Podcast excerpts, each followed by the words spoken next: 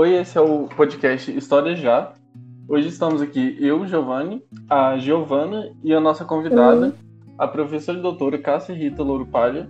Ela é professora da UFCJ, do nosso curso de História, e hoje ela veio aqui para falar um pouco sobre mídia e educação no tempo de pandemia. Cássia, se você quiser se apresentar.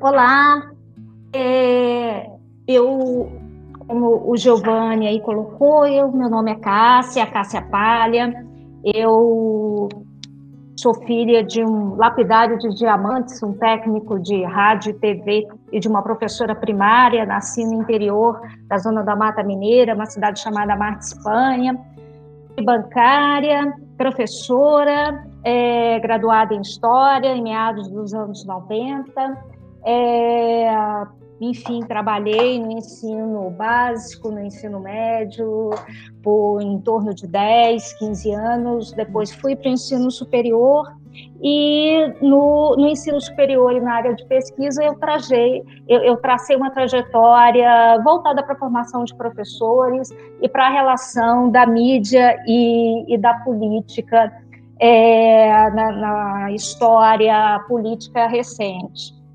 Eu entrei para o UFSJ em 2004 e de lá para cá eu venho atuando tanto na área de metodologia do ensino da história, quanto nessa dimensão entre mídia, política no, no Brasil recente. É, eu gostaria de começar parabenizando vocês pelo trabalho potente junto ao conhecimento histórico. Agradeço a confiança, agradeço o convite e especialmente nesse momento, né, em que nós não podemos deixar de lembrar, de nos solidarizar com as famílias enlutadas dessa condição pandêmica em que nós nos encontramos. A gente que agradece, é um prazer a gente estar tá tendo essa conversa com você. E, bom, indo ao assunto, né? É, como todo mundo sabe, a gente está aqui discutindo de novo pandemia, que é um problema que atinge várias áreas da sociedade, né? E hoje a gente tá, quer falar um pouco mais sobre como que está sendo a educação né, na, nessa pandemia Coisa que a gente já havia comentado no, no episódio anterior, um dos nossos primeiros episódios, a gente é, convidou uma professora de ensino básico para conversar também. Mas a gente queria voltar a falar disso hoje e numa perspectiva mais focada na educação, porque na outra a gente falou um pouco sobre saúde também. É, mas a gente queria voltar a falar porque já passou muito tempo, né? E muitas coisas mudaram, algumas coisas é, deram certo, outras não. E agora a gente já tem um quadro um pouco mais claro para a gente pensar sobre, sobre esse aspecto, né? Então, para começar, vamos falar um pouco sobre. Você pode falar um pouco primeiro, Cássio, é, sobre é, como que está é, a relação da, da internet para a educação nesse período e pensando no quadro do Brasil, né? É um quadro bem específico. Sim, sim. É, acho que antes de entrar na, na, questão específica da internet, eu queria pontuar algumas questões que fazem parte de um, de um contexto histórico em que nós estamos inseridos nesse momento em, em que a pandemia né, no, nos chega. Vou falar brevemente sobre isso e depois a gente entra na, na questão da, da internet propriamente dita, da sua relação com a educação e, e da diferença do que a gente chama de EAD e do que se configurou como ensino emergencial remoto, né, ou ensino remoto emergencial. Então vamos lá. É, no que diz respeito ao contexto né, em que fomos afetados pela pandemia, a gente pode dizer, do ponto de vista político, é, que nós vivemos uma polarização né, em que chega ao poder a direita, ou que alguns vão chamar de novas direitas, e a sua agenda conservadora dentro do país.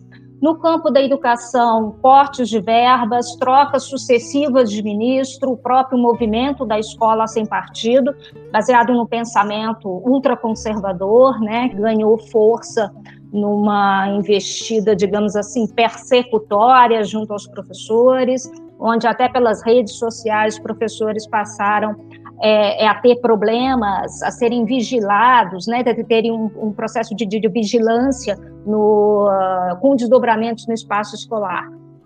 Além disso, uma crise econômica e social, um crescente ataque a identidades, a movimentos sociais, aos direitos e conquistas trabalhistas, e aí nós estamos falando só dos professores, mas do conjunto dos trabalhadores brasileiros, né, diante da própria reforma da Previdência, uma flexibilização e, uma banalização é, é, da, das nossas condições de, de, trabalho, alguns autores vão chamar de uberização do, do trabalho.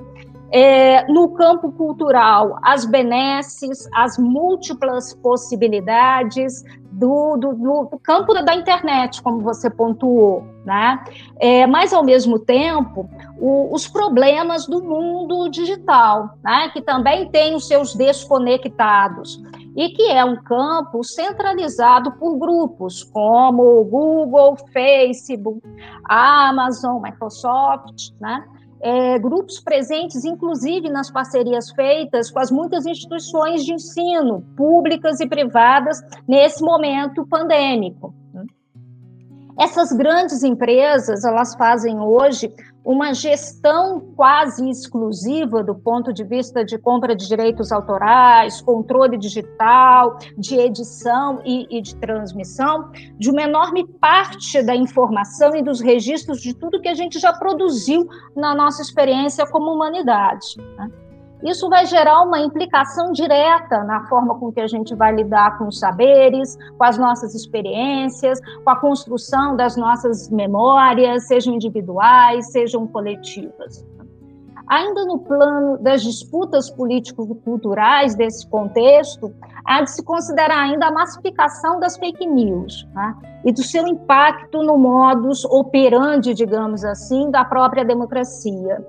E, e aí, terminando, vou pontuar só mais uma questão, algo mais diretamente relacionado ao ensino de, de história, que é a disseminação de revisionismos, de negacionismos históricos, em que se afirma que não houve ditadura, não houve genocídio indígena, não há discriminação é, racial no país, não houve holocausto, né? Enquanto o historiador trabalha com método a partir de fontes e evidências históricas, o negacionismo nega as próprias evidências, né? instrumentalizando politicamente o passado, né? a seu bel prazer. Acho que é no bojo desse contexto, e aí eu poderia citar uma série de outras questões, né? como diz o dito popular, desgraça pouca é bobagem, né? em que é, nós fomos tomados pela pandemia. Nós passamos com a, com a pandemia a vivenciar uma experiência social inédita. O medo e o risco do contágio por uma doença então desconhecida e com ela a necessidade do isolamento social. E como fica o trabalho docente diante dessa realidade, né? E aí eu, eu acho que uma outra questão importante da gente pontuar é que existe uma diferença entre a EAD, né, a educação à distância, e o que a gente passou a chamar de ensino remoto emergencial. Historicamente, a, a EAD ela se constituiu como um instrumento de educação e de profissionalização barata para as grandes massas. Daí é certo preconceito que existe até hoje em relação à EAD. Tá? Os historiadores da educação eles vão situar o início da EAD ainda lá no século XVIII, e, mas no Brasil ela toma forma particularmente a partir dos anos 30, com Vargas e o Estado Novo, né? associada a quê? Associada a uma educação e uma formação profissional massificada? Entre aspas aí doutrinadora, direcionada para uma inserção imediatista das pessoas junto ao, ao mercado. É, nesse caminho, nesse percurso, a gente teve, enfim, cursos por correspondência, talvez no Brasil mais expressivo é, é, seja o Instituto Universal Brasileiro. A mediação do rádio também foi importantíssima para a EAD. Nos anos 60, 70, a TV, e a partir dos anos 90 com a internet. Né?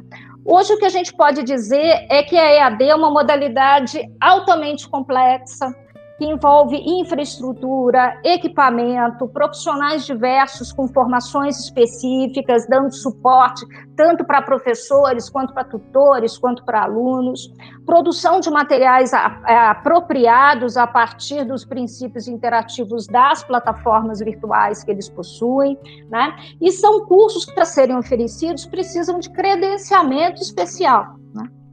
Ao contrário e diferentemente disso, o que nós, nesse contexto, chamamos de, de, ensino remoto, ele até adota algumas ferramentas, algumas estratégias da, da EAD, mas é algo diferente. Tá? É, o ensino remoto emergencial é aquele que, na emergência colocada pela pandemia, tem nos permitido, através de uma série de mediações tecnológicas possíveis, né, material impresso, programas de TV, salas virtuais, redes, aplicativos, né? É, onde, evidentemente, a gente tem que levar em conta o acesso desigual desses meios na, na sociedade brasileira, né? É aquele que nos está permitindo a comunicação, a interação, o trabalho junto com as famílias, junto com as escolas, com os alunos, nesse momento que é um momento de exceção que a gente está vivendo.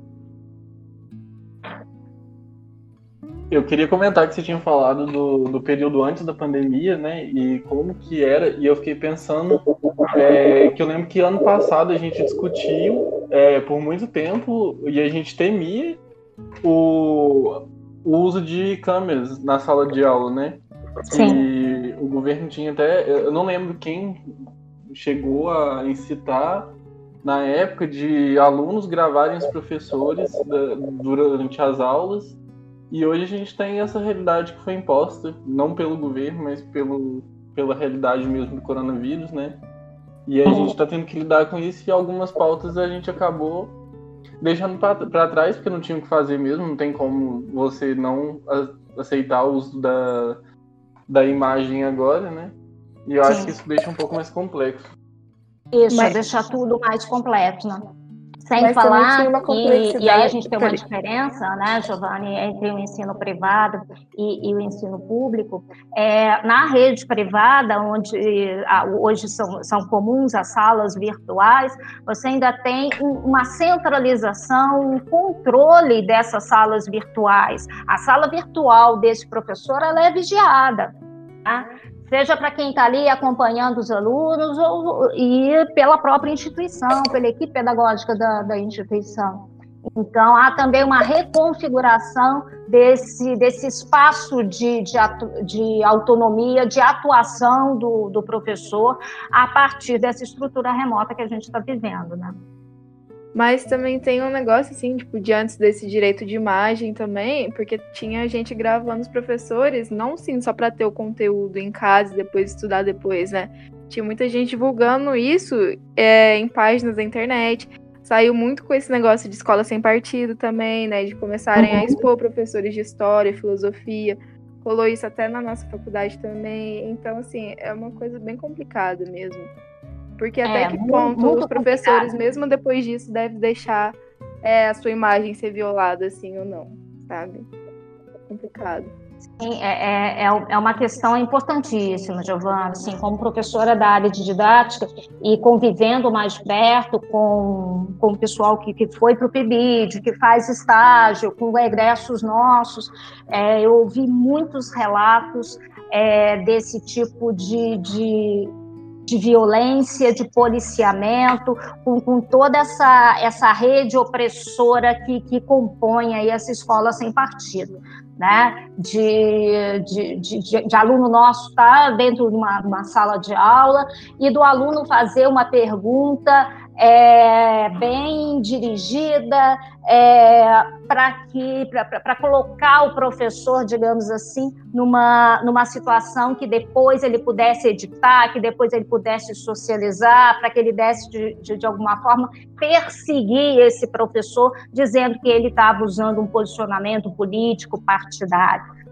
Então, a gente vive esse contexto de, de, de opressão, a gente vivia antes da, da, da, pandemia, e agora os cuidados né, que esse professor precisa ter, é, e esses direitos que a gente é, precisa para preservar para que esse trabalho continue, né? E, e para tentar quebrar, para tentar proteger essas armadilhas é, do, do, dos usos políticos que podem ser feitos através da, da nossa atuação docente. Sim. É, na nossa faculdade, a gente até teve que assinar um termo de compromisso, né, falando sobre não violar os direitos de imagem do, do professor. E até mesmo os nossos colegas também, né. Assim, eu acho que pelo menos teria como ter um respaldo legal agora em relação a isso, né? Caso fosse divulgado.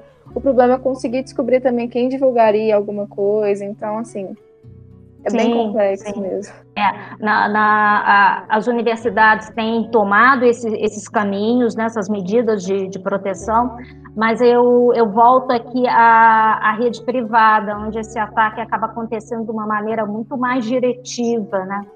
É, eu, e, e, extrapola o espaço da sala de aula. Eu acho que isso é, é tão complicado quanto. Né? é, numa pesquisa recente, relativamente recente, né, dada a velocidade com que as coisas estão acontecendo no, no país, é, a, alguns professores de história me, me, relataram que estavam sendo perseguidos, que estavam sofrendo advertência é, é, das instituições escolares em função daquilo que eles postavam na rede privada deles, no, no, no no Face deles. Quer dizer, é, você tem aí uma, uma, uma invasão da sua privacidade, daquilo que você está compartilhando ali no, num grupo, né?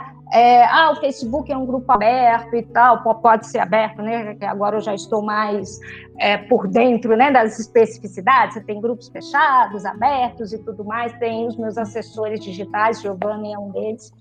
E, mas ainda assim, né, quer dizer, o, o que dá o direito para uma, uma, uma, escola interferir na sua atuação, na, na, na sua vida privada. Né? Então, há, há um ataque do, do professor, e, e, aí o professor de história, eu acho que ele tem um capital simbólico ainda mais poderoso, né? que que, que acaba ameaçando né, é, é, alguns grupos, alguns pais, né, e, e, e, como que isso tem os oprimido, né, como construir mecanismos para que a gente possa se proteger desse tipo de, de situação. Eu acho que é um, é um desafio para a gente.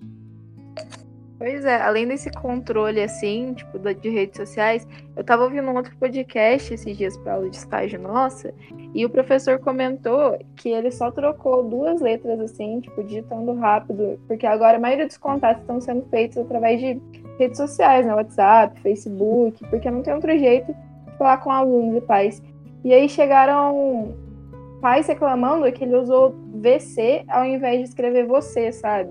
Isso foi uhum. da rede privada, assim, e ele falou que isso era um meio também dos pais procurarem, assim, é, um monte de maneira para conseguir pagarem menos nas escolas, sabe? Falar assim, ah, o professor está fazendo, tá ensinando errado, os meus alunos vão pagar menos por mês aqui. Então, assim, é muito. É, não sei nem como falar o que, que é isso, sabe? Porque é muito sobre essa capitalização da educação também, né? Porque, assim, a gente vê, sabe, os pais procurando tudo, assim, é uma pressão gigantesca em cima do professor enquanto do ensino público. A gente tem que quase correr atrás do aluno e falar assim, não, por favor, vem aqui. No ensino privado, os pais ficam em cima disso, de errinhos de duas letras, sabe? E nem devia ser um erro, porque é uma escrita coloquial ainda. É uma escrita informal. Enfim. Sim. É, é, é o espaço virtual, né? Permite que todos te ouçam, todos te vejam, todo, ainda mais na rede privada, que todos se, se sintam né, é, é, empoderados, né, como clientes para dizer como que você tem que, que atuar, né, seja como professor, seja a, a instituição, né. É, a, a, rede privada, ela praticamente ela não interrompeu por muito tempo o fluxo das aulas, né? Logo em março eles já retomaram. E o que a gente tem percebido, os relatos, as pessoas que estão pesquisando a respeito, é que tem um, teve um aumento significativo da demanda do trabalho docente, isso também, evidentemente, que vai envolver a, a rede pública, né? mas na rede privada a gente tem relatos de professores dizendo que estão online praticamente o dia inteiro, né? A, a, o, o, risco, a opressão de, desse risco, desse fantasma da demissão, que foi logo que passou pela cabeça de muitos quando a pandemia chegou, a cobrança, por vezes, em vencer o conteúdo, né, menosprezando a especificidade de um ensino remoto, do próprio contexto pandêmico, né, é, uma grande centralização do, do, dos materiais e a vigilância desse professor através das salas remotas que são monitoradas. Né.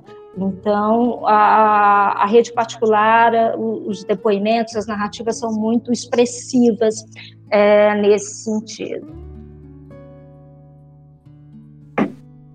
Sim, são milhares de problemas, né? E acho que um do que a gente também, além desse que a gente já comentou, é a questão da desigualdade, né? Que vem gritando agora muito mais. Acho que sempre teve a, a, essa desigualdade social aqui no Brasil e em questão do ensino, né? O acesso desigual. Mas eu acho que agora está muito mais claro, né? Para muita gente que não imaginava que algumas pessoas tinham sei lá, um computador na casa para dividir com várias pessoas, às vezes não tinham nem computador, muito menos o celular. Então é, é uma questão que a gente vê nos relatos de que a gente tem contato com, com algumas escolas, é, essa dificuldade é, de alguns alunos terem acesso à aula mesmo, né? E nesse, nesse sentido, alguns alunos não estão dando continuidade à aula. É, a defasagem está uhum. crescendo nas escolas, né? E o desinteresse uhum. também está crescendo, não só nas escolas, né? nas universidades também. É, não só por essa questão de, de acesso, né? Às vezes são questões psicológicas, questões de família, e às vezes o ambiente da casa não permite é, que o aluno tenha paz para ter aula, tenha aquele momento de que, que teria na sala de aula, né? É, com certeza. Né? Na, na rede pública, como você bem disse, as desigualdades históricas, né, digamos assim, da educação brasileira ficaram muito mais em evidência, inclusive no, no, no discurso midiático, né, no tipo de cobertura que a, que a mídia é, faz, né, que passou a divulgar exatamente essa falta de acesso aos equipamentos, a uma internet, e aí não só a internet, mas a uma internet com uma qualidade mínima de conexão, tá?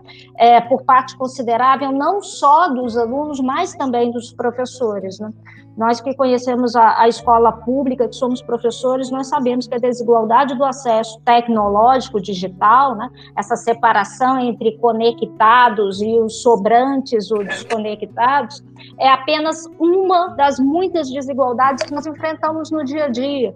Tá? Nós sabemos do número elevado de alunos que precisam da escola para alimentação básica. Né? Do outro lado, uhum. o, o, apoio da, da, das famílias né, também se tornou fundamental. Mas até que ponto as famílias possuem condições para isso? Né?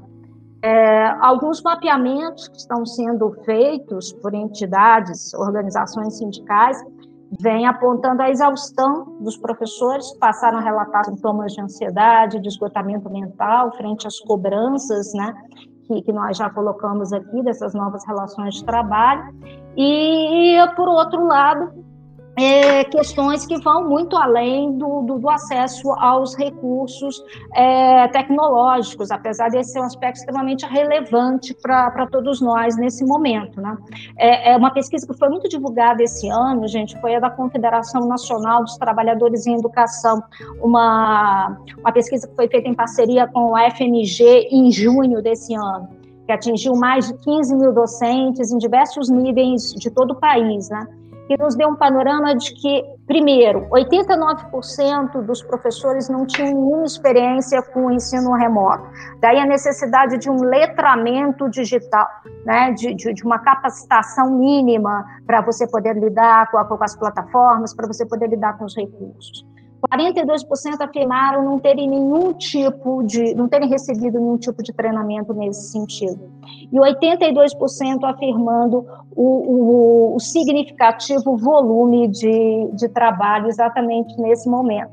Eu, eu assisti há umas duas semanas atrás a, uma live da professora Socorro é, Macedo, aqui da, da, da UFSJ, que vem desenvolvendo no, no, grupo de pesquisa dela, em rede com outras universidades do país, o mapeamento do ensino remoto junto ao processo de alfabetização, né? E, e a grande maioria dos alunos está sendo alfabetizada pelo WhatsApp, né? com a mediação dos pais, particularmente com a, a participação da, das mães, das mulheres, né?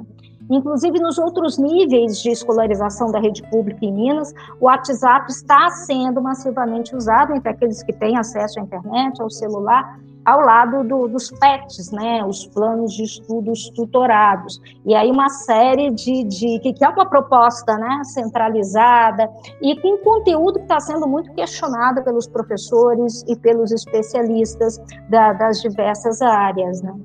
É, o, o, nosso LIS, o, o, nosso Laboratório de Imagem e Som, está promovendo uma, uma pesquisa da qual o nosso querido Giovanni aí participa, é nosso bolsista institucional, é, onde a gente está tentando trabalhar um pouco é, essas narrativas com, com esses professores sobre essas experiências docentes nesse período pandêmico. Né? Em breve vocês vão ter notícias aí pelo, pelo LIS, cobrem do Giovanni.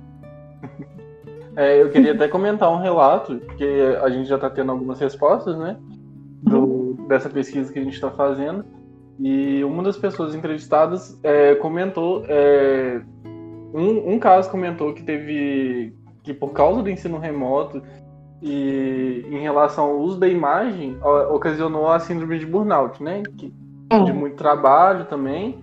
E de chegar essa pessoa a ter que. ter que instalar aquele WhatsApp Business, né, que é o WhatsApp empresarial, para conseguir, uhum. porque ele fala, a segunda pessoa falou que vivia recebendo mensagem em horários que normalmente não recebia, que horário de descanso, porque você não tem um horário correto, né? E fora relatos de professores que tiveram que tomar, começar a tomar medicação para depressão, né? Porque tá se tornando muito ansioso e tá ficando. É, é porque acaba que a gente gera uma sensação de. Como que eu posso falar? É, culpabilização de que você não está conseguindo atingir as metas que normalmente você atingia, né? O, o ensino não está tendo a qualidade que tinha, não está atingindo todos os alunos, e acaba que muitos professores acabam se culpando por esse, por esse fracasso que não é culpa deles, né? É culpa da realidade e de outras questões a mais. Sim, então é, é um problema que está virando de saúde pública também, né? E Com certeza. eu não sei, não cheguei a ver algum caso de se alguma iniciativa está sendo tomada para cuidar da saúde desses profissionais, né? Que estão trabalhando. Uhum. Sim, e, e, e, nesse processo os professores estão sendo muito cobrados, tá? É, na mídia estão sendo invisibilizados, então você tem todo um discurso se a escola volta, se não volta, é, se, se, se, volta, quais serão as medidas de, de, de prevenção da doença, é, a, as perdas, mas pouco se ouve os professores, né? E, e, eles estão tendo pouco espaço, inclusive, para colocar, para dividir as suas angústias nesse momento. Né? E, uh, e, e, essa, essa cobrança é, é devastadora. O ensino remoto, é, se você for acompanhar as lives, se você for acompanhar é, é as pesquisas, a opinião de especialistas, é, no, logo aí no, no início do, do, ano, a opção pelo ensino remoto, a saída do ensino remoto, era muito mais de apoio psicológico, social, às famílias e aos alunos do que a proposta conteudista que ela se tornou agora. Né? Então, agora toda uma, uma, uma, cobrança acelerada de, de você vencer conteúdo. Né? É, é, em, em, reunião de, de, escolas particulares, não raro você tem pais que dizem: olha, meu filho ficava na escola de uma às cinco e meia. Então, o que se espera é que a escola abra essa, esse ensino remoto de uma às cinco e meia, então até às seis. Né? Então, assim, a, a, própria falta de noção do que é uma carga horária a partir de um ensino remoto é, é algo complicado, né? E, e esses professores estão com a jornada aí absurdamente ampliada em, em função dessas, dessas cobranças. E a gente se esquece do, do, de todas as implicações psicológicas, né? que, que, que esse momento no, nos coloca. Então, aquele período de, de acolhida, de, de, de contato e de apoio né, possível através da, das tecnologias, do, e, e, que era uma proposta inicial do ensino remoto, ela vem sendo transformada aí nessa proposta conteudista preocupante. Né? Esse negócio assim, tipo, de professores e carga abusiva está realmente complicado Tipo, eu, conver... eu tô vendo assim, tô acompanhando o PIBID aqui em São João, né? Na Escola João dos Santos. E eu tô vendo que, assim, os professores, eles estão, principalmente esse mês, né, que o governo aqui de Minas ainda enviou um novo PET para os professores, né, que geralmente eles têm que lidar com um PET, que são essas apostilas, assim, do governo, que os alunos estão estudando. É, e geralmente eles trabalham um PET por mês, assim, e esse mês o governo, sem avisar os professores, do nada mandou um novo PET, um PET 300, que era de comemoração aos 300 anos de Minas Gerais. E que assim, os professores tiveram que virar assim nos 30, né, para conseguir dar esses dois conteúdos ao mesmo tempo também. É, e ainda assim, os alunos tinham que produzir uma carta também, que delimitava mais tempo ainda dos professores de como se como ensinar alunos a fazerem uma carta, né, porque é em outro formato diferente de redação do que já é acostumado, que já é costumeiro, assim, de ser passado. E então, assim, isso aumenta. E também tem um. Eu, entrevi... eu entrevistei um professor também, que era meu professor de ensino médio. Ele falou que basicamente, assim, se um aluno chamar ele de madrugada, ele vai responder, porque às vezes ele sabe que tem alunos que só vão ter acesso à internet nesse horário também. Ou então no domingo, ou então sábado à noite, assim, que basicamente é isso, sabe? A escola vai entrando na vida do professor aos poucos agora, né? Não tem mais essa distinção de espaços. Basicamente, o professor virou tudo isso. Ele trabalha o tempo todo. Quando tá dormindo, tá pensando no trabalho. Quando tá comendo, tá pensando no trabalho. Às vezes tem professores que têm filhos, aí os filhos às vezes aparecem nas aulas, assim.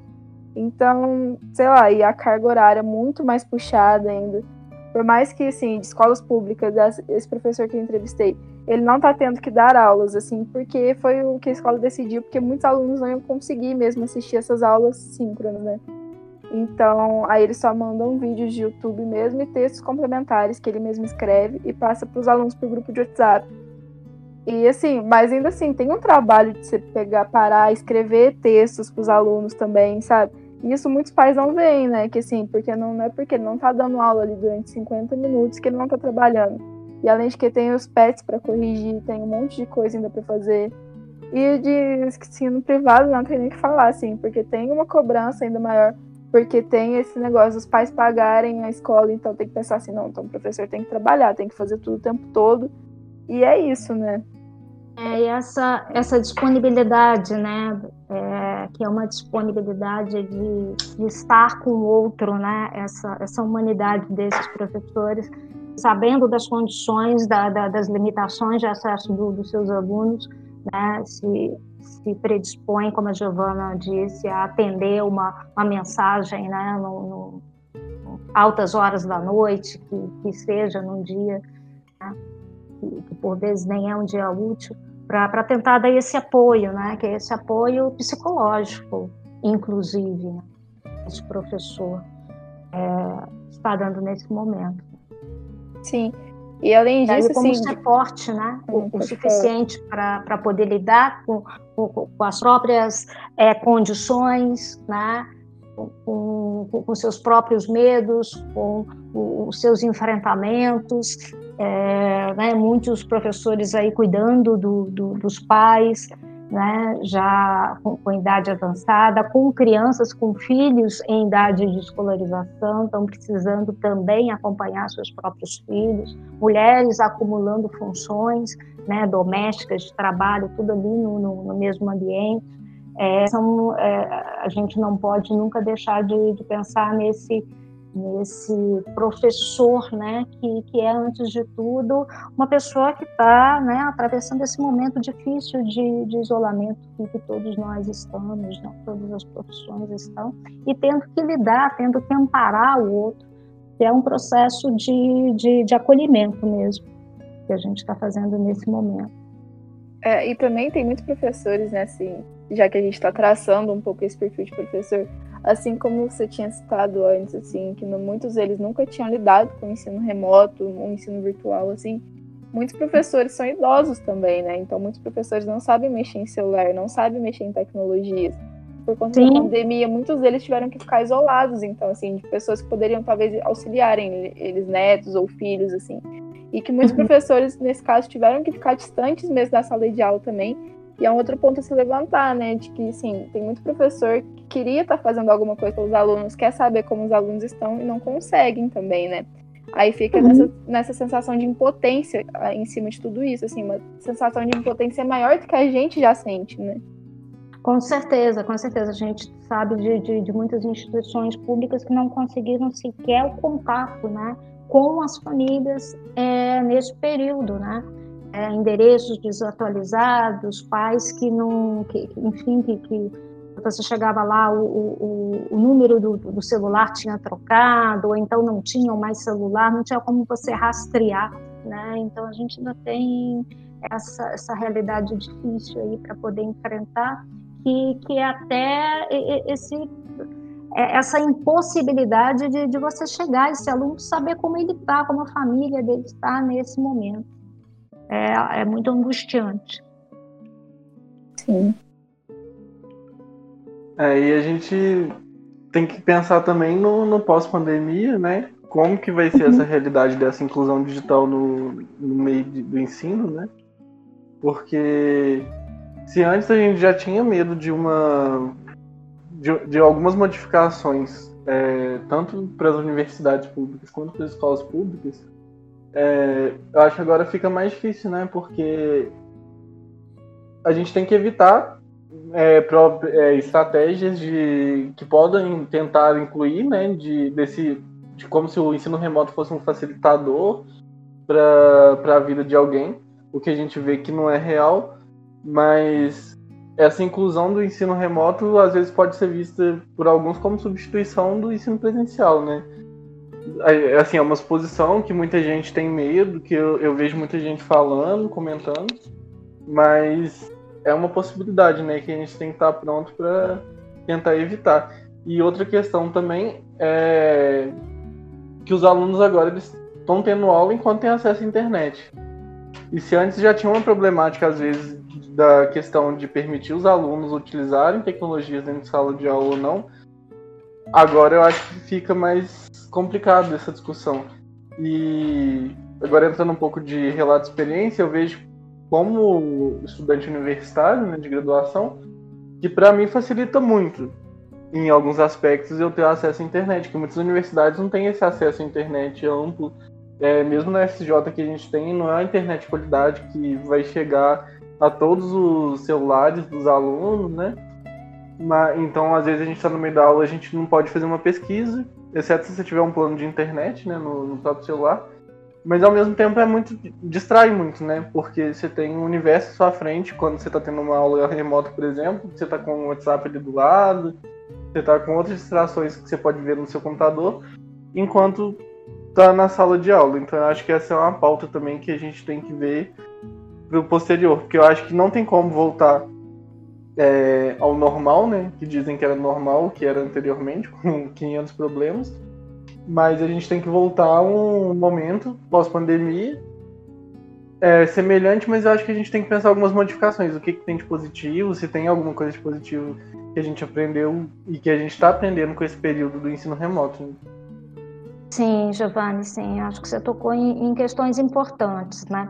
É, é, é eu acho que esse período vai trazer para a gente em termos de, de prática docente, é, para os professores, primeiro, é essa possibilidade desse letramento digital. Né? Você tem professores mais velhos, como vocês é, colocaram, me incluo entre eles, é, que está fazendo esse processo de letramento digital, né? Está tá, tá se encontrando com as tecnologias. Não que a gente é, esteja apartado disso, não, pelo contrário, o tempo todo a gente está ali fazendo pesquisa pela, pela internet, né? É, frequentando os aplicativos. Essa é, é, é a nossa realidade né, cultural já há, algumas décadas. Mas é, existem códigos, né, existem ferramentas que nós não, não dominávamos. Então, acho que agora, no pós-pandemia, a gente vai conseguir ter uma maior fluidez, a gente vai conseguir, inclusive didaticamente,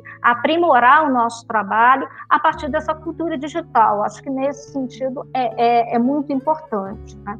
Mas, por outro lado, você levantou uma, uma questão que a gente precisa pensar, é, que, que diz respeito às implicações desse período remoto, não só na prática docente, e aí a gente tem é, é, especialistas já falando no ensino híbrido, né? É, mas no, que isso vai atingir o nosso mercado de trabalho de uma forma estrutural, né, junto a essas plataformas de ensino, e, e ao potencial disso para um processo agressivo de privatização da escola pública. Né? Uhum. Então, é preciso recuperar o terreno de luta é, é, que nós, professores, estamos perdendo diante de uma política educacional de controle, de centralização, como que a gente está assistindo, né? E que tem aí na, na, emergência dessas tecnologias digitais uma boa desculpa, digamos assim, né? Então, é, é, eu acho que se por um lado é, é, essa aproximação com o mundo tecnológico digital é extremamente produtivo e vai realmente modificar as formas da gente ensinar, da gente aprender, é, por outro, é preciso fazer isso é, com muito cuidado, com muito zelo, não perdendo esse espaço de, de luta é, em defesa de uma escola, em defesa de uma educação pública, gratuita e de qualidade. É, eu acho que também tem uma questão que eu não vejo muito sendo abordada, né, mas é, um pouco de experiência que eu venho vendo minha e na universidade, né, e eu que eu ouço também relatos na escola com esses pets que estão sendo enviados, é o excesso de material que estão enviando para os alunos, é, porque acreditam tipo assim, ah, eles estão em casa o dia inteiro, então eles têm tempo para fazer isso e eles estão com acesso à internet, então vamos colocar conteúdo. Eu lembro que no início das aulas remotas de universidades é, viralizou alguns memes é, falando que tipo antes da pandemia era um texto por semana para uma disciplina. Aí depois era tipo dois textos, três podcasts, cinco vídeos, um filme. E esse excesso, né? Porque eu acho que a gente tem que pensar é, enquanto professores também, pensar no, na capacidade do aluno de acompanhar todo aquele material né, que está sendo pedido para ele consumir. E eu Sim. acho que é, esse é um problema muito sério também, né? Porque acaba é, explodindo de, de coisas para os alunos fazerem, de atividades para os alunos fazerem. É, essa é um, né? é uma, é uma pedra aí no, no, no no meio do caminho, né? É, que eu acho que fala muito dessa perspectiva quantitativa, essa perspectiva empresarial, né? Essa essa visão de que a quantidade de conteúdo é, que vale a, a, você dizer que você está educando, de que tá, o ano está sendo vencido, a disciplina está sendo dada, né? Então, é, é, preciso tomar muito cuidado, né? Porque aquilo que é ruim no presencial pode ser desastroso no remoto. Né? E conteúdo por conteúdo, todo lugar tem conteúdo. A cultura digital é só conteúdo. Né? Uhum. Então, a gente tem que, que pensar é, em uma interação né, que seja significativa, ainda que tecnologicamente mediada com os nossos alunos. E que essa interação seja mantida e recriada e que não se limite a essa profusão louca de conteúdos. Né? A aula expositiva baseada no conteúdo, ela é necessária? Claro que é. mas ela não é a única forma. Né? O, o, o, professor é aquele que deve ser capaz de organizar estratégias de aprendizagem, de promover recursos, de selecionar esse conteúdo, de abordá-lo metodologicamente, né? fazendo adequação para esse ensino remoto, para o público, para a faixa etária de, desse, desse público, para a sua área de, de atuação. Né? A, a, a educação autêntica para Paulo Freire, é, ela não se faz de A para B, né? nem de A sobre B, mas de A com B mediadas pelo mundo, por mais desafiador que esse mundo se apresente para todos nós. Né? É, é, especialistas em tecnologias da, da, educação têm falado muito também nesse período sobre propostas da gente sair da arquitetura curricular baseada em disciplinas e em conteúdos fechados. Né? Um processo formativo mais interdisciplinar, agregue alunos, que agregue os professores naquilo que lhes toca nesse momento de isolamento, nesse momento de exceção. Né? É, poder expressar suas dores, seus medos, seu sofrimento emocional, né, o que, que, esse contexto tem gerado, é, as, as, mudanças na, na, rotina de trabalho de cada um, no ambiente familiar, ou seja, é que possamos pensar no ambiente virtual de aprendizagem construído mais coletivamente, de uma forma mais compartilhada, né, onde mais que conteúdos a gente possa valorizar a, afetividade, né, não só no sentido freiriano. A, a, e aqui fica a sugestão, a professora Adriana Rocha Bruno, que é uma especialista é, muito respeitada na área de, de tecnologia, se vocês forem procurar a referência dela na internet, ela tem um site com vastíssimo material de apoio, muito bacana para estudantes, para professores, é, sobre ensino remoto, sobre EAD, é, ela vai no, nos falar da necessidade de afetar o outro, afetar e ser afetado pelo outro, no sentido de, de apoio, né? De, de, mobilização, especialmente nesse momento.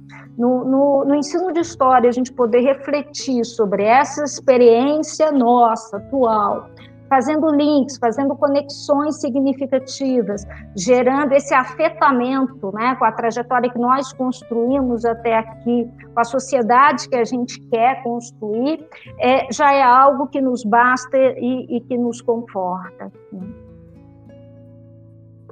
Sim, e esse sistema de educação que a gente vive atualmente, né, acabou se transformando num sistema de educação, não muito de formação, mas um sistema para ingressão em universidade, né? E uhum. acaba que agora a gente tem essas metas e às vezes a gente tem que ensinar para alguns alunos uma realidade muito distante da deles e a realidade deles mesmo, que seria importante da gente né, trabalhar na sala de aula, enquanto professor de história, pelo menos, é, fica para trás, porque a gente tem que passar o conteúdo que é exigido em vestibulares, né? Então, eu acho que é importante repensar também, né, que eu acho muito difícil, eu sou muito é, pessimista em relação a isso, é, mas é, é, essa ingressão na universidade, né? Que é uma uhum. questão que virou de mercado, né? Com milhares de cursinhos e é, escolas sendo avaliadas por questão de, de aprovação em vestibulares. Então, eu acho que fica essa questão também, que, igual eu falei, eu acho muito difícil de ser reformulado no Brasil, principalmente atualmente, no governo que a gente tem, e não só né, a sociedade no geral que a gente tem, mas eu acho que é uma pauta importante que a gente já vinha discutindo anteriormente, né, antes da pandemia, e eu acho que agora fica mais explícito isso, porque aluno tem que dar conta da, da do conteúdo que vai ser cobrado para eles no vestibular, enquanto várias questões da vida deles estão sendo deixadas para lá, às vezes eles nem conseguem perceber, conseguem perceber, né, por que, que eles estão naquela realidade deles, mas eu acho que às vezes é importante é, trabalhar mais isso também. É interessante, né? É importante a gente considerar o ensino remoto, ele não pode ser uma mera transposição do ensino presencial né? Quando vocês vêm falando, né, é, é, Giovanni, Giovanni, sobre essa, essa cobrança em torno do, do conteúdo, é, é importante a gente considerar isso. E as aulas remotas, elas precisam também considerar a multiplicidade de linguagens e de temporalidades que esse formato nos coloca. No, no ensino remoto, nós temos o, o, o, que é chamado de momentos síncronos, que é a, a, interação ao vivo, como essa que a gente está tendo aqui, e momentos assíncronos, né? momentos offline, e, e é aí que a gente pode também propor uma série de atividades. Geralmente, no, os momentos síncronos estão sendo destinados para aulas expositivas e para interação entre professor e, e, alunos, e esses assíncronos é, estão mais baseados na proposta de, de atividades. E aí se abre uma, uma, um leque de, de possibilidades, né? É, navegação por museus, indicação de vídeos, artigos, sites, lives de outros professores, podcasts, né? é, é, slides, criação e interação de grupos nas redes sociais, curadorias digitais, produtos diversificados oferecidos pelas plataformas de streaming. É, nas redes, a, a, nossa área, a área de história, tem uma produção muito rica, é, muito diversificada, oferecendo conteúdo, apoio aos profissionais, disponibilizando inclusive fontes históricas, é, em, em materiais em múltiplas linguagens, ao lado também, claro, né, de, de muita coisa ruim, muita coisa questionável, né, como a gente já falou aí, é, grupos negacionistas e, e produções totalmente rasas e avessas a qualquer princípio científico. Então, eu acho que cabe a, a nós, professores, é, nos exercitarmos no sentido de fazermos escolhas criativas, críticas desse material disponível, né? Acho que isso é, é muito importante. Eu me lembro do seu trabalho, Giovanni, junto a um canal de YouTube, né? Onde você exercitou aí a, a, a, sua prática historiadora, né? levantando sujeitos que estavam ali produzindo aquele conteúdo histórico, fazendo levantamento das postagens ao longo do, do, do, do tempo, do, dos temas, do perfil do, da, da de, de, recepção, de interação nesse grupo. Né? Eu, eu, acho que é um pouco isso que a gente precisa aprender a fazer né? É, daqui para frente, eu acho que essa, esse também é um legado desse, desse período pandêmico, a gente poder fazer esse exercício, né, é, junto aos muitos produtos que, que a gente tem é, nas redes sociais. É, e aí, é, fazendo uma, uma outra propaganda aqui, é, no LIS, nós temos hoje em desenvolvimento um projeto que caminha muito nessa direção, que é o projeto Curta História. Fica a sugestão né, de vocês convidarem a professora Ingrid Leite e o professor Alfredo Sanches é, para um bate-papo também. É, o projeto deles propõe análise de videoaulas de história produzidas né, e disponibilizadas no YouTube, por um lado e, e por outro, levantamento crítico e, é, de documentários, de seriados, de filmes, né, a fim de compreender o alcance dessa produção é, junto ao conhecimento histórico nas escolas, com professores e com estudantes. Né. Eu acho que projetos assim, iniciativas assim, são muito importantes.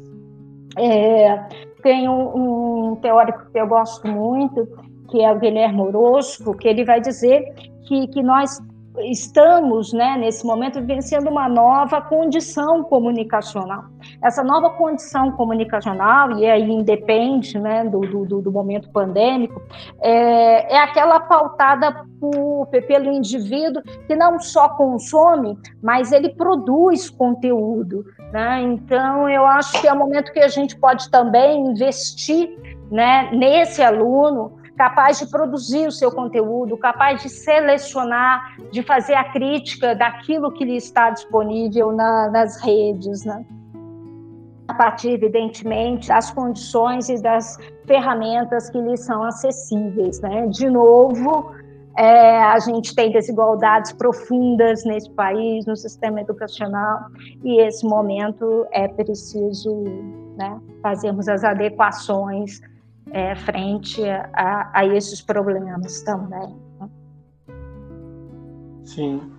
Não, e a internet, eu acho que a gente vinha percebendo é, desde 2018, né, com as eleições, a importância que ela tinha, né, que ela tem na, na sociedade atualmente. 2018 mais a partir do ponto político, né, e aí a gente foi percebendo em outros aspectos, na educação a gente teve algumas discussões na internet atualmente sobre youtubers que não são historiadores comentando é, sobre história e às vezes sendo revisionistas, então a gente vê que ela não dá para ser mais ignorada, né? É, uhum. Ela tem múltiplas possibilidades, mas nisso é um problema também, né? A gente ficar muito com muito conteúdo e às vezes o conteúdo não é de qualidade e aluno chegar e discutir com o professor é, sobre o que ele está falando porque ele viu outro youtuber falando e ele acredita que o youtuber obviamente por ter mais público por ter um reconhecimento maior do que aquele professor que está dentro da sala de aula, que aquele conhecimento dele que é correto. Então eu acho que chegou um momento que não dá mais para gente ignorar essa realidade, sabe? Igual a gente estava fazendo anteriormente. Não, não dá. E, e, eu acho que o nosso potencial como professor é exatamente construirmos caminhos junto com, com esse aluno para que ele saiba fazer essa crítica. Né? para que uhum. ele saiba o que selecionar, a partir de quais critérios fazer a seleção desses conteúdos que estão disponíveis. Né? É, você está falando sobre essa esse, é, é, essa afronta, né, que por vezes o aluno traz e, e diz, olha, mas eu estou questionando, ah, mas com base em quê? Ah, no youtuber fulano, ah, no, no, no vídeo X ou Y, e por vezes é, é totalmente avesso a, a, a, qualquer princípio científico, metodológico, inclusive a nossa própria área, né? É, tem uma, uma pesquisa, uma pesquisa que saiu ano passado, uma pesquisa feita pela Google, onde ela pedia que, que os seus usuários é, colocassem ali a, a, a, opinião sobre as figuras, as identidades é, formativas, né? É, quem que interfere na sua opinião? Quem que te ajuda a pensar o mundo? Cite aqui, coloque aqui entre os produtos que nós oferecemos quais são esses influenciadores, né? É, não apareceu nessa pesquisa, não apareceram nem instituições de ensino, nem professores. É. Então fica aqui é, essa, essa questão para a gente poder pensar no, no poder dessas redes e, e, no nosso papel é, de darmos instrumentos críticos para esses alunos irem para as redes. Porque o, o, o, letramento digital não é simplesmente saber chegar até os aplicativos, né? é, é, você conseguir fazer uma, uma análise desse conteúdo. Tá? E, e isso é esse é um caminho metodológico. Né? É um caminho metodológico onde a gente pode ajudar esse aluno a construir perguntas, né? a, a, a perceber se, aquilo, se, se, aquele produto traz minimamente uma coerência do ponto de vista de, de evidência histórica, do ponto de vista do, do estado da arte da, da, da historiografia, né? se aquele produto, se aquele site que está ali disponível, se ele apresenta fontes, se ele apresenta problematizações, se ele nos permite é, construir hipóteses. Então, vamos construir uma, uma, uma, leitura crítica, vamos pensar se esse material aqui é capaz de nos oferecer uma visão plural da temporalidade, da própria história. Né? Quem está produzindo, como está produzindo, como que esse discurso está sendo estruturado, são, são perguntas né, que a gente tem que, que aprender a formular e aprender a construir junto com os nossos alunos para que ele seja crítico diante dessa cultura digital. Sim, eu acho que uma reforma educacional importante é essa, né? Que você comentou, tipo, é uma, um letramento digital para além de saber usar a internet no sentido de mais mecânico, né? É saber Sim. Hoje eu estava vendo é, uma entrevista do, na verdade era uma matéria do na Globo News é, comentando que o, nas eleições uh, nas eleições dos Estados Unidos agora, uh, o, terceiro, o Brasil está no terceiro país que mais divulgou fake news sobre as eleições estadunidenses. É, ah. Principalmente pelo uso da hashtag, eu não lembro o nome da hashtag, mas era a hashtag falando que o Biden não tinha sido eleito, né? Então, uhum. e eles chamaram um especialista para conversar e ele falou do uso do de como que funcionam os bots, né? Esses robôs que disparam essas mensagens e de como você tem que lidar com ele também, né? De uhum. às vezes você responder esse bot, você não sabe que ele é um bot e aí você tá respondendo e só vai aumentando é, os tweets dele e divulgando para mais pessoas. E eu acho que muita gente não aprendeu ainda é, não só em relação a, esses robôs, né? Mas, em geral, discursos que são problemáticos, que a pessoa vai criticar, por exemplo, no caso do Twitter, a pessoa vai criticar esse discurso dando retweet no, naquele tweet, né? Da, uhum. da pessoa que falou aquilo.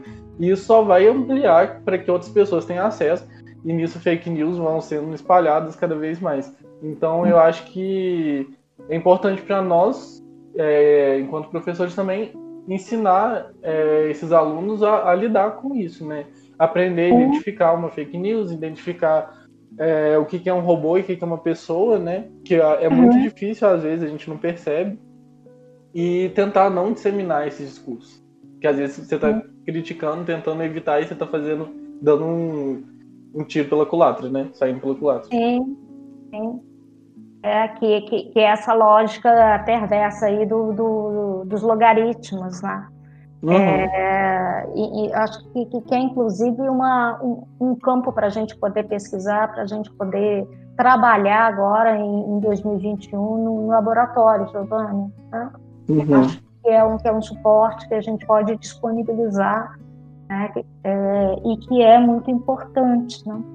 É, é essas plataformas também é, que estão sendo utilizadas, né, acho que a gente tem que pensar é, nos direitos autorais, né, que, que, a, que a Giovana comentou também, da, da, da, produção desse conhecimento nessas aulas gravadas que ficam aí armazenadas nas plataformas, né, apropriação desse material pelos grandes conglomerados é, privados, as implicações disso para privatização, é, e a gente sabe que por outro lado, na falta de infraestrutura, muitas instituições, universidades, institutos federais, rede pública e privada, é, também da, da, da, educação básica, fizeram contratos com, a, com, as grandes empresas de tecnologia do planeta, né? Google, Apple, Facebook, Amazon, Microsoft. Eu convido vocês a visitarem o site Educação Vigiada, né? Que, que vai mapear um pouco essa parceria e, e, e, nessa parceria o que, que a gente pode ver que existe aí uma apropriação dos nossos dados pessoais. Né? Uhum. Quer dizer, na falta de infraestrutura, esses contratos foram feitos, essa parceria foi feita, né? e, e ao mesmo tempo os nossos dados estão sendo vazados. O, o, o, Matelar vai dizer, vai chamar isso de perfilação tecnológica. E eu vou aqui ler para vocês é, a chamada principal desse site, de, de, desse grupo, que vai dizer o seguinte, abre aspas, Pesquisa mostra que mais de 65% das instituições públicas de educação no Brasil, universidades, institutos federais, secretarias estaduais de educação e secretarias municipais de educação de cidades com mais de 500 mil habitantes, estão expostas ao chamado capitalismo de vigilância termo utilizado para designar modelos de negócio baseados na ampla extração de dados pessoais via inteligência artificial para obter previsões sobre o comportamento dos usuários e, com isso, ofertar produtos e serviços. Então, todas essas linhas indiretas que são estabelecidos é, no, no, nosso uso, né, como usuários nas redes, é, os efeitos disso, né? Pensar nos efeitos disso, é, eu acho que é, que é muito importante a gente refletir sobre todas essas implicações. Então, Cássia, você tem mais algum tópico que você queira comentar? Não, Gil, não. Eu acho assim as questões principais eu, que, eu, que eu mapeei eu cheguei a conversar aqui com vocês, vocês também muito bem é, colocaram outras tantas que, que, que, dialogaram com esses pontos. Acho que está ótimo. Tenho só a agradecer de novo para vocês o, o convite, dizer que eu fico muito orgulhosa de ver esse tipo de trabalho que vocês estão fazendo. Acho que, que, que na medida possível, a gente tem, inclusive, incentivar os nossos alunos né, do ensino básico e fundamental a construírem também os seus caminhos de comunicação né, entre eles. Acho que o podcast é uma ferramenta super bacana para isso. E, e, agradecer, agradecer o convite e o contato com, com vocês, porque me enriquece imensamente, me ajuda nesse letramento digital, né, que eu que, que eu estou sempre te pedindo assessoria, né, Gil? E, e é também um, um, retorno do que a gente está vivendo, do que vocês também estão vivendo como alunos e futuros profissionais nesse contexto controverso, né? Beijo grande para vocês. É, saúde, cuidem-se, tá? Muito obrigado, Cassi. É, esteja convidado para próximos episódios. Quando quiser ah, comentar outra coisa, está sempre disponível. Foi muito bom falar contigo. Eu acho que o assunto foi muito bom. Eu acho que é bem válido a gente entrar nessas questões e esclarecer algumas coisas também, né? E pensar em outras, algumas estratégias Acho Sim. que no fim a gente não tem que deixar uma mensagem totalmente negativa, como a gente falou, acho que tem coisas positivas que podem vir desse período também. E Sim. eu acho que esse alerta que a gente fez, né, que a gente está pensando sobre esse uso da internet problemático, que muitas vezes a gente encontra, é uma coisa que a gente sempre tem que estar tá pautando. Então, muito obrigado pela participação. Eu que agradeço. E uma última mensagem para todo mundo: apoiem suas escolas, apoiem os seus professores. Beijo grande para vocês, gente. Valeu. Beijo. Tchau.